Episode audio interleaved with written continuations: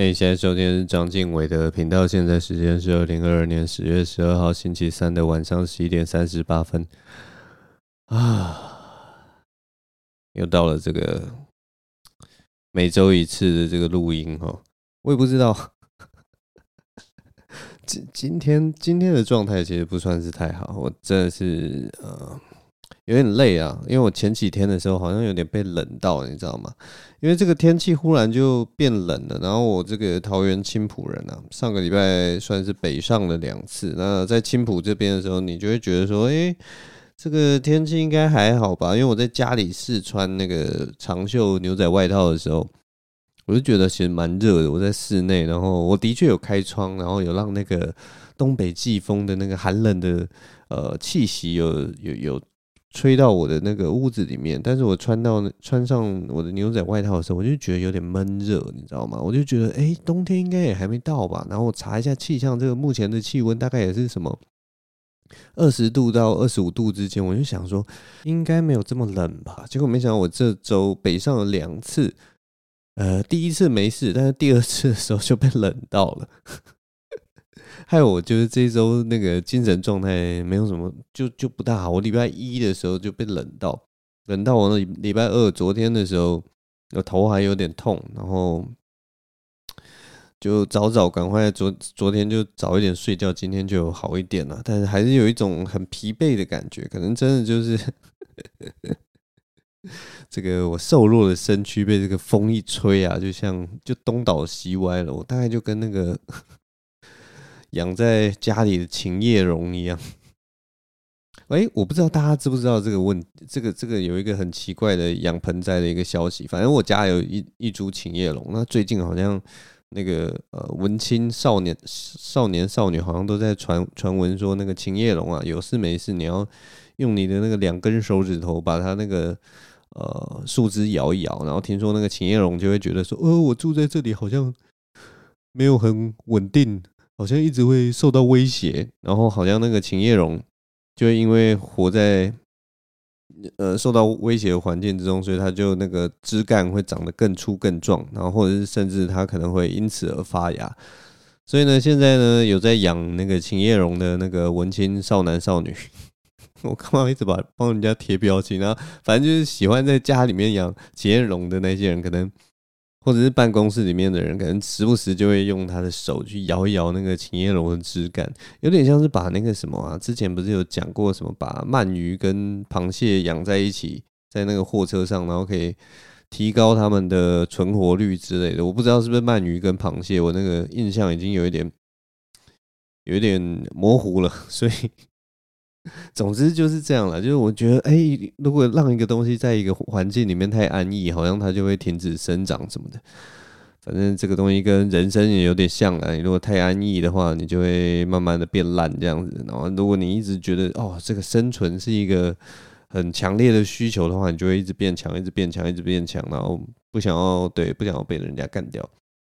之类的。反正我也不知道我为什么会讲到这里，我应该要讲就是我这周。我这周去了北部两个地方。我首先去的一个地方是回龙啦。我为什么会去回龙呢？是因为回龙那边有一个呃，总之是要讲到什么呃，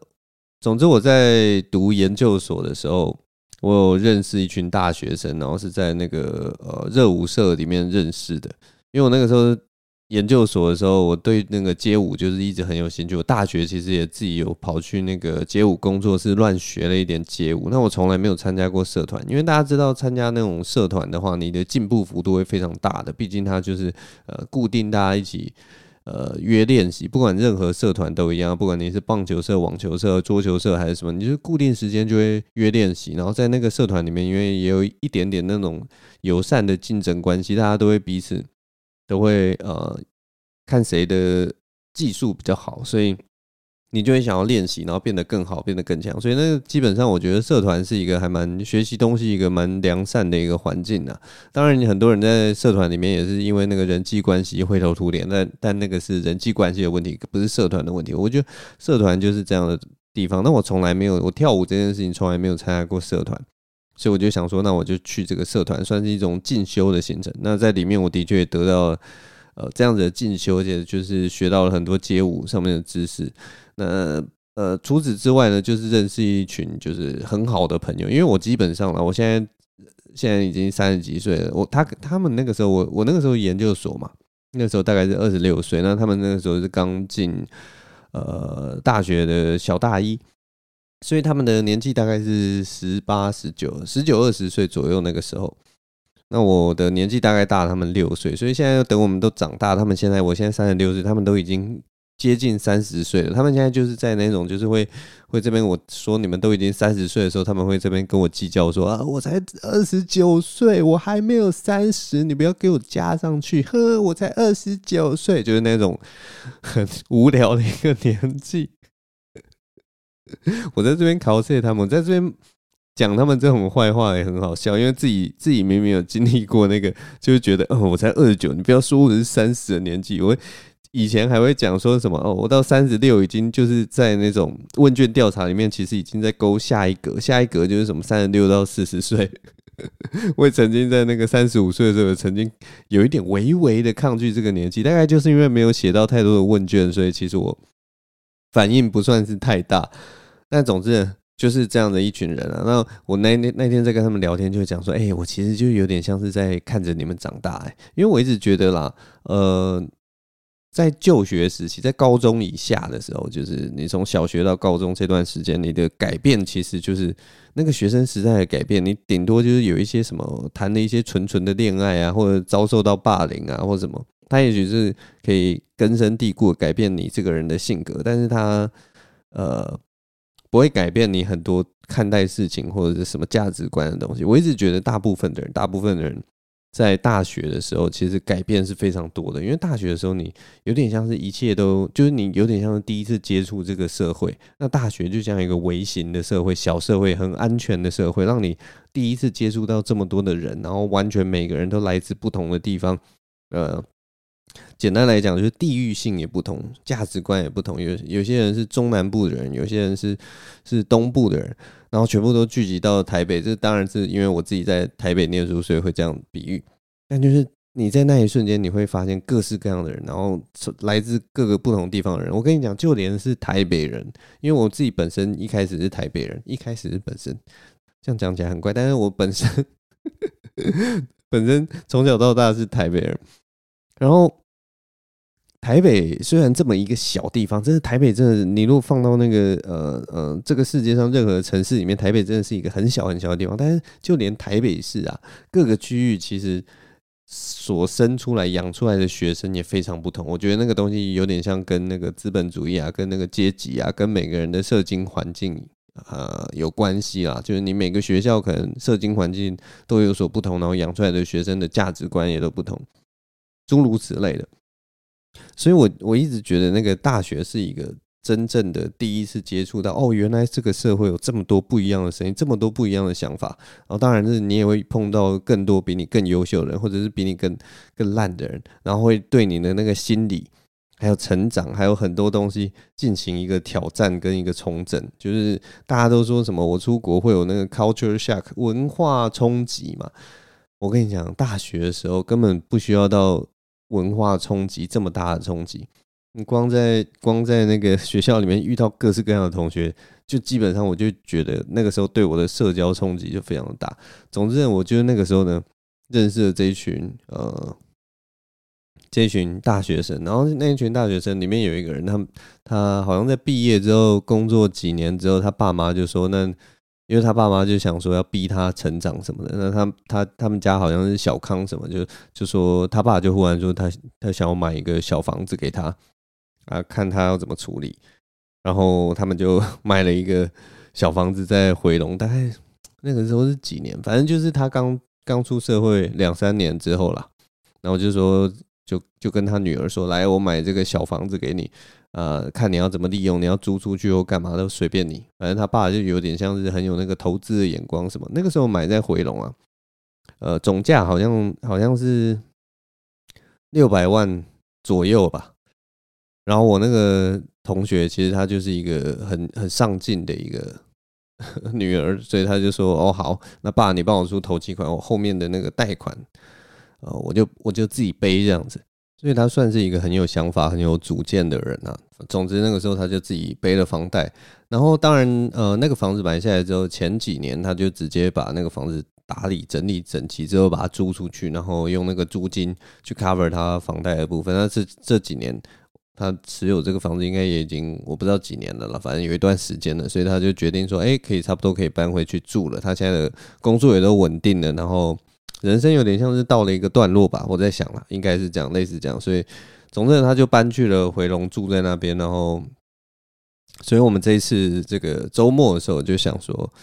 他们那一群大学生就想说，哎，大家要来聚一聚啊，然后来嘴炮一下。所以就去他的去他家里面，这是我们第一次去到他家了。所以就大家就带一些东西吃吃喝喝，这样从一路从下午一直聊到晚上。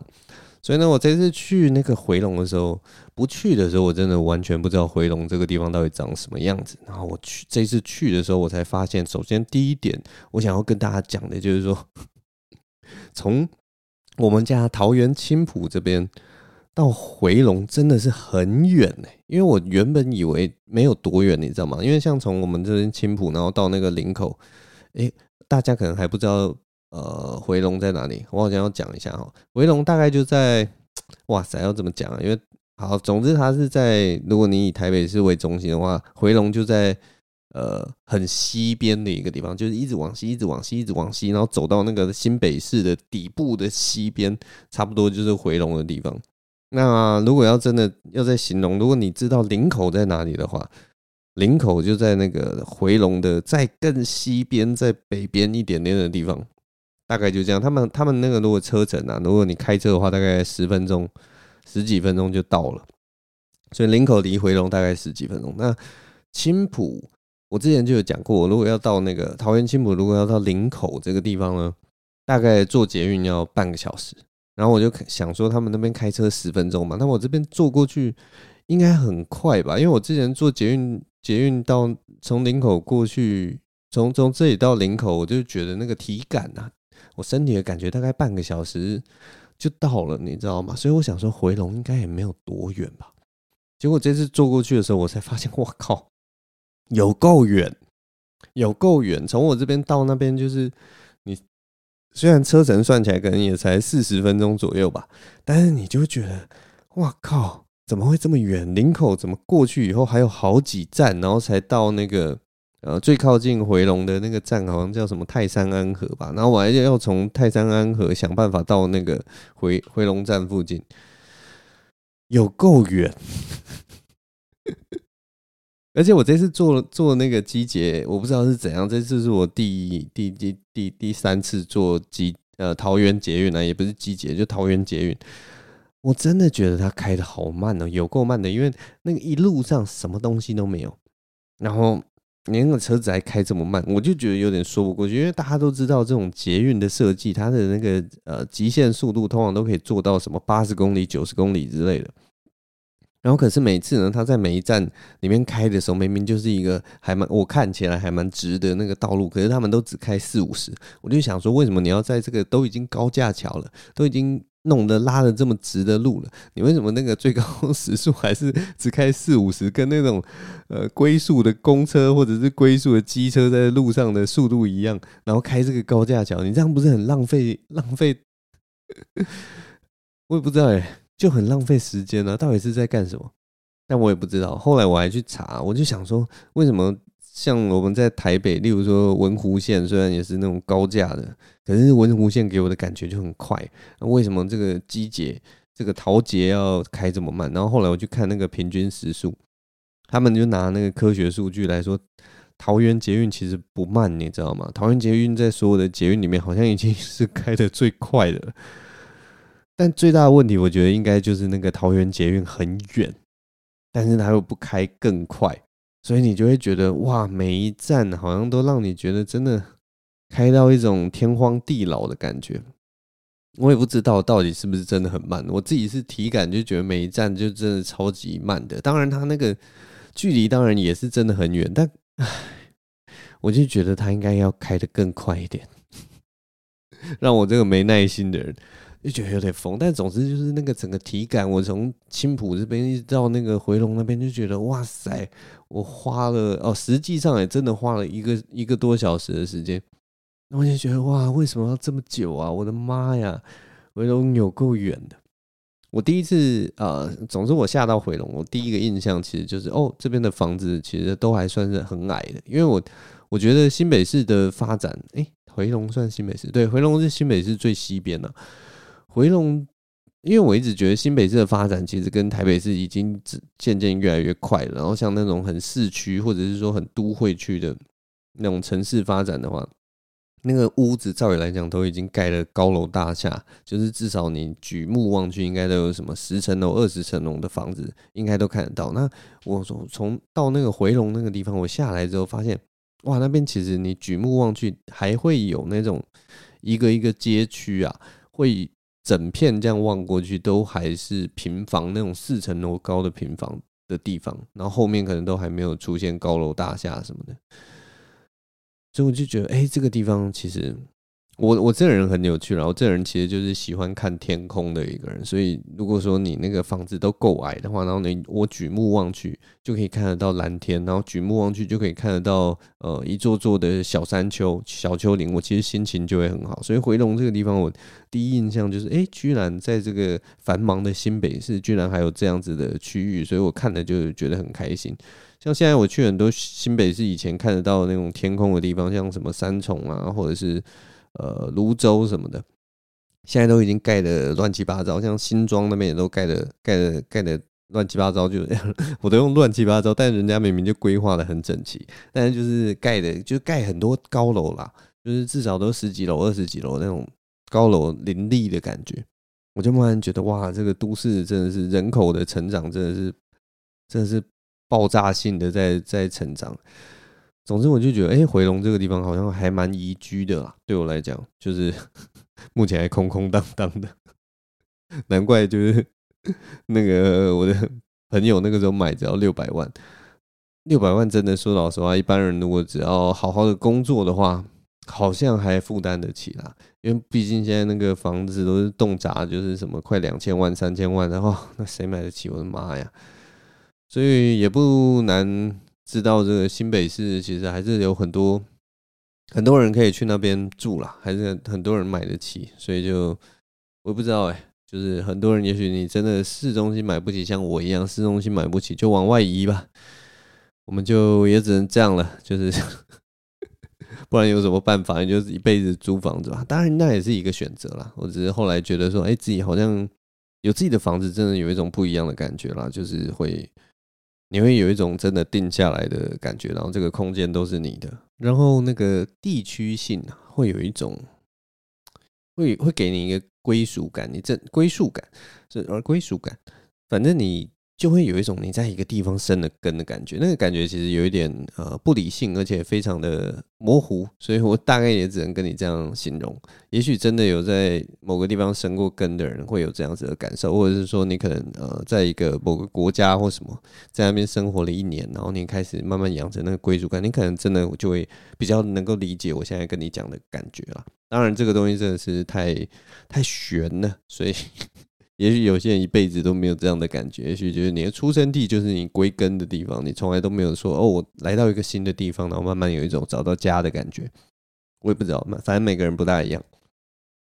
总之，这是我对回龙的第一印象。然后第二个印象，我唯一留下来的那个印象，除了中间跟我朋友那个吃吃喝喝之外，第二个印象就是我晚上的时候回家的时候。那离回龙站最近的，呃，离回龙这个地方最近的那个桃园捷运呢，是叫泰山安和捷运站。那我们晚上的时候就呃回到这个泰山安和捷运站，然后准备搭桃捷回家。因为我晚上到泰山安和站的时候，我就发现一件事情，他他们那个高架桥啊，因为它是高架桥的捷运站，然后那个捷运站大概是位在我们一般房子大概四五楼的地方，它就是一个很高的捷运站。我不知道那边为什么。高架会架得这么高，但反正就是四五楼的捷运站。那我要走到那个轨道跟那个月台要呃进站的时候，我发现晚上的时候，我那个时候到那个站是大概晚上九点半左右吧。我想要到那个上面刷票口，然后要进到月台的时候，那个四层楼的那个高度，我全部都是走楼梯上去的。为什么我都是走楼梯上去的？因为它晚上手扶梯全部都封起来，然后没有在运转。这代表什么事情？这代表就是 晚上的时候根本没有人在做桃园捷运。那个那个捷运在目前的的情况，就是它可能还是营运量真的是少到一个很靠北的境界，所以它才会这样，就是为了省电嘛。你你，例如说你一个小时可能才十个客人，你干嘛开这个手扶梯啊？完全就是浪费这个资源啊！所以我晚上的时候去就觉得哇，晚上这里居然没有手扶梯耶！然后等到我到月台，我那个时候车子其实已经快来了，因为我其实有查那个班次表，它班次表都是固定的。车子快来的时候，整个月台大概也才八个人，我就觉得哇天哪！晚上九点半，桃园捷运。开往林口站的方向，这一站只有八个人，哇，那那个营运量真的是 可见一斑。然后我上车的时候发现，哎，整台车上面其实是坐满人的。其实这个情况真的非常有趣，就代表从那个新北市或大台北地区要往这个林口方向，或者要往桃园方向，还是有很很多人在坐坐这个车，只是就是中间的站点那个人数真的非常少。下车哦，下车的人其实还算有啦，大概一二十人、二三十人吧。嗯，但中途上车通勤的人就蛮少的，蛮有趣的一个经验啦。因为我从来没有去过回龙，所以我这次去真的留下了一些还蛮妙的感觉。我觉得啊、如果大家大家真的人生真的太无聊啊，不知道要干嘛，我觉得最好玩的应该就是选一个地方，然后你就。随便去这个地方，然后当做探险也好，或什么，然后当然你就是有一个交通工具，例如租个什么 U Bike，你就查好有没有 U Bike，或者是说那种共享机车 WeMo 或 GoShare，然后你就在那一个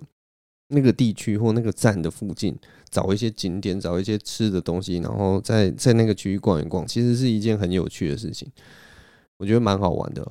然后我这一次还去了，呃，这周还去了另一个地方啊。在继续讲之前，我来喝一下饮料。口有点渴。另一个地方就是，我这周去参加了一个呃喜剧的活动哦，他好像是叫“奇迹的一天”。那他是那个啊、有一个小鹏啊，哎，他要怎么讲呢？反正就是一个，我们就叫他新北市的小鹏好了，板桥的小鹏。那他也不是板桥，嗯，新北市的小鹏好了。总之呢，就是他办的一个活动啊，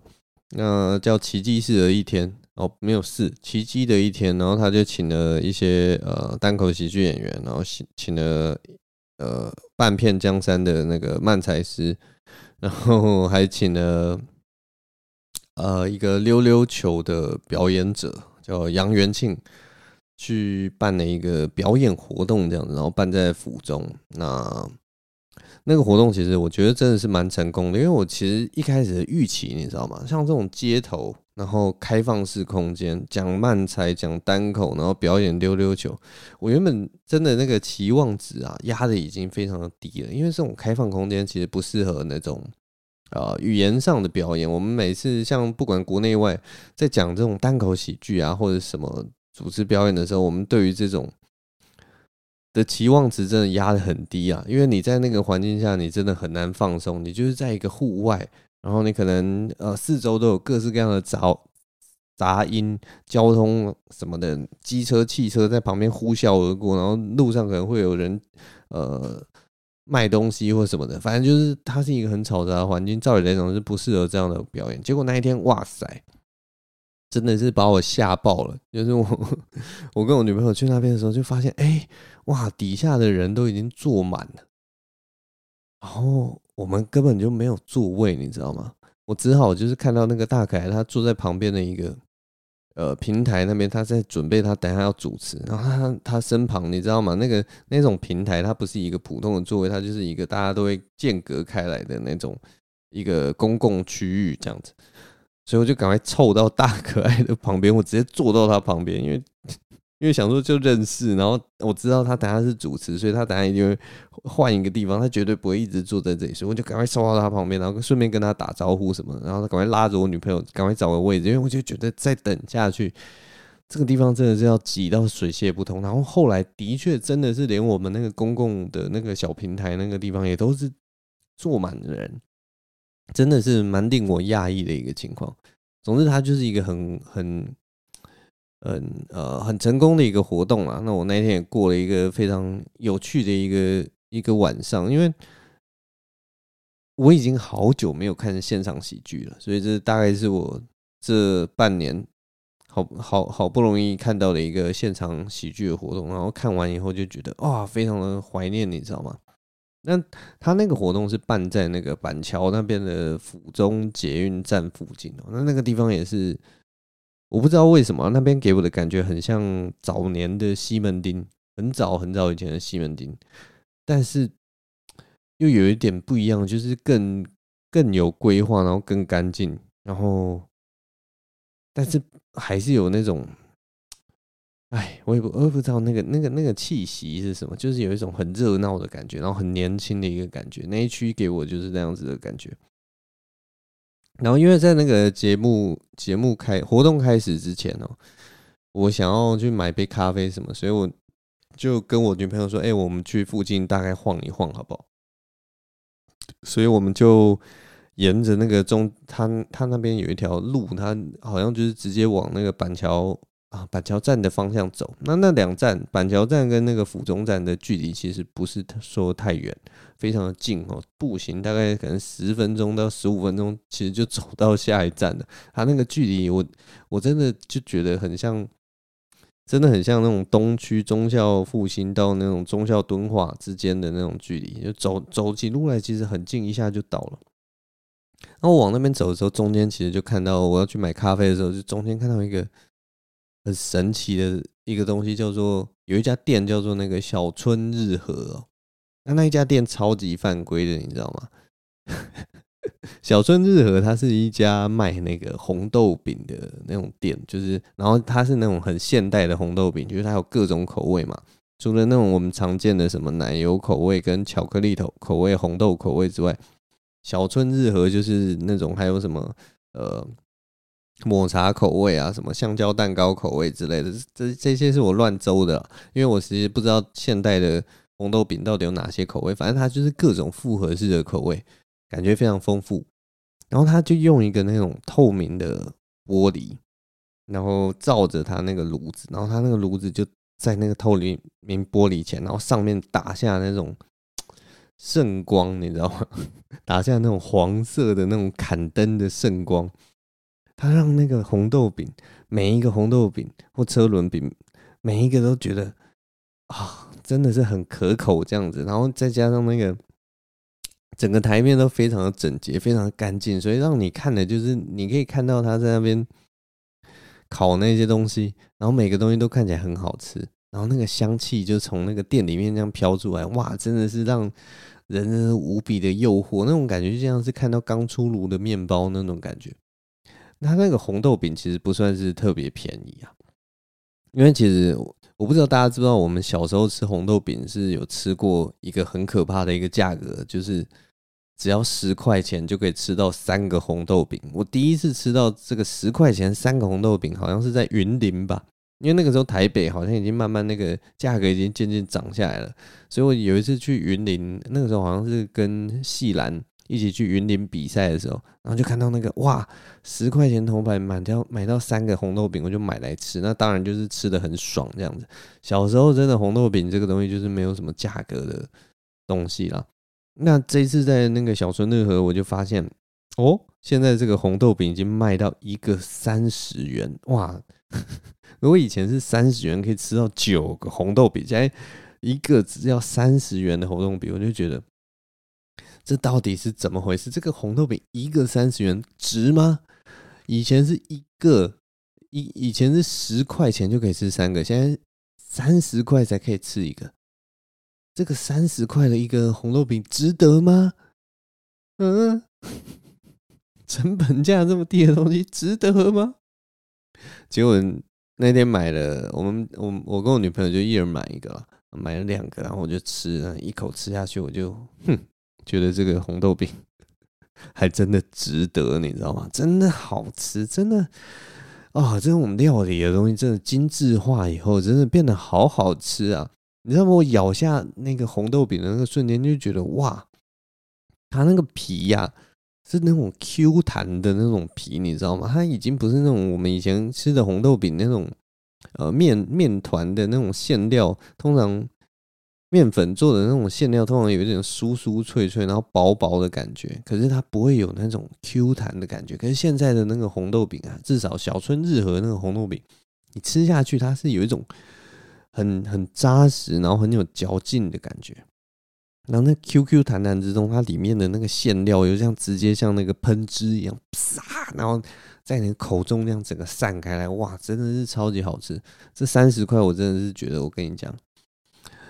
我简直就可以直接形容说，我吃到了这个资本主义的味道，你知道吗？香喷喷的资本主义的味道啊！从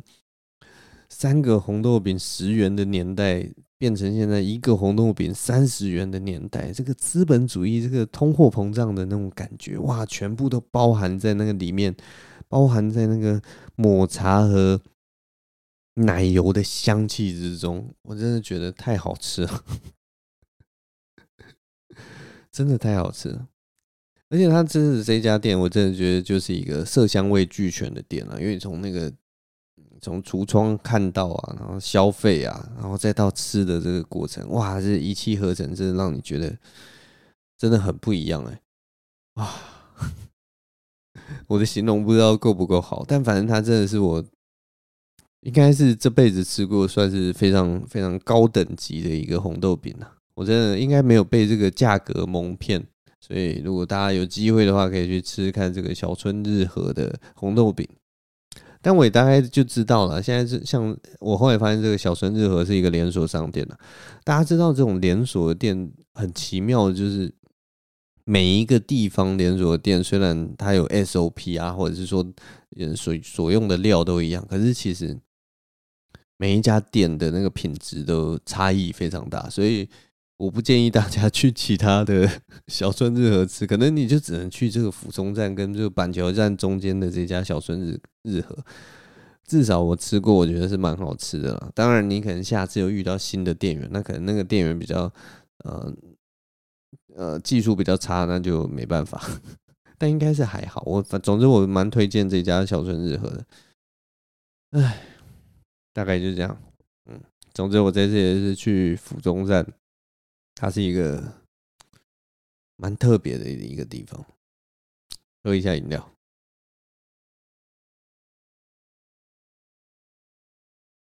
啊，讲完这两个地方，还要讲什么？这礼拜其实有一个蛮……总之，我前几天忽然有一个求知欲，你知道吗？我忽然很想要了解，想说。我想要了解一下，就是大家口口声声讲的那个量子力学这个东西。量子力学其实我在大学的时候好像有一门通识课吧，我忘记那个通识课是什么，反正它就是一个叫我们大家一直去看几本课外读物，好像叫什么地球科学还是什么通识，然后他就有开一个书单，然后要我们在里面可能挑两本书，呃。然后写心得报告什么的，然后他其实那几本书我觉得都非常好看，因为他就是那种通识课的书，他就是用科普的角度去解释各各式各样的东西。那其中有有两本书，好像有一本就是在讲相对论，一本在讲量子力学。那这两本其实我那个时候看的时候，虽然我很努力的去看，然后它已经是通识的书，就是很很普通的书，可是我那个时候其实还是看到一知半解。那个时候看的那些知识啊。其实都没有留下来。那我最近真的就是想说啊，如果有一天有人问我说，有一天有人走在路上问我说，哎，张晋唯，你懂不懂量子力学啊？然后忽然就觉得说，我应该要能够答出用很简单的方法，能够讲量子力学。我真的不知道到底是有什么样的情境会发生这样的事情，但是我不知道，我就是忽然很想要搞懂到底什么是量子力学，所以我就就就想说，好，那我就来。看一下什么是量子力学。那我在网络上找了一篇文章，然后就是先他那个开宗明义啊，有一个著名物理学家费曼，他就说：“我敢打包票，这世界上没有人懂量子力学。”然后我看到这句话，我就觉得说：“好了，那我不用学了，OK 啦，量子力学之旅就到现在为止了。”我一开始就这样想，但后来想说：“ 不行，我不能放弃，我不能放弃的这么快啊！”费曼说：“不懂。”我们费曼说：“这世界上没有人懂，难道我就不能把它搞懂吗？”我就觉得很奇怪，因为像像这种物理学家，应该是这种世界上最聪明的人，他应该真的就是那种很厉害、很很强的人。我觉得物理学家都那个脑袋都怪怪的，每一个物理学家都超级强。我想说他怎么会讲出这种话？因为我对我来讲，这个世界上啊。最没人懂的，你知道吗？男生最搞不懂的就只有女人而已。像这种理工宅男，他应该就说：这世界上我唯一不懂的就是女人啊！除了女人之外，这个量子力学根本算不上什么，你知道吗？我我真的是期待他讲出这样子的话，但是没想到他说这世界上没有人懂量子力学。我就想说，好，我就来看看这量子力学到底有多难，居然连这个物理学家都都举双手投降。就我稍微研究了一下这个量子力学哦，我觉得它真像女人，你知道吗？难怪物理学家搞不懂。我觉得女人跟量子力学真的是很像像的一个现象啊。总之，接下来我可能不敢讲了，所以我们今天大概录音就录到这个地方。如果呢，想要听我。再解释为什么我觉得女人像量子力学的段子，这是段子啦，这应该我觉得是还蛮值得发展成段子。如果想要听的话呢，可以啊，我不知道来日方长，之后再有机会再跟他好好的，我把这个段子好好写一写，我把这个段子写清楚，然后把那个逻辑顺清楚，我再跟他解释为什么到底是哪里很像。总之，我们今天节目就录到这边，谢谢大家收听哦，我们下周同一时间再再见了，拜拜。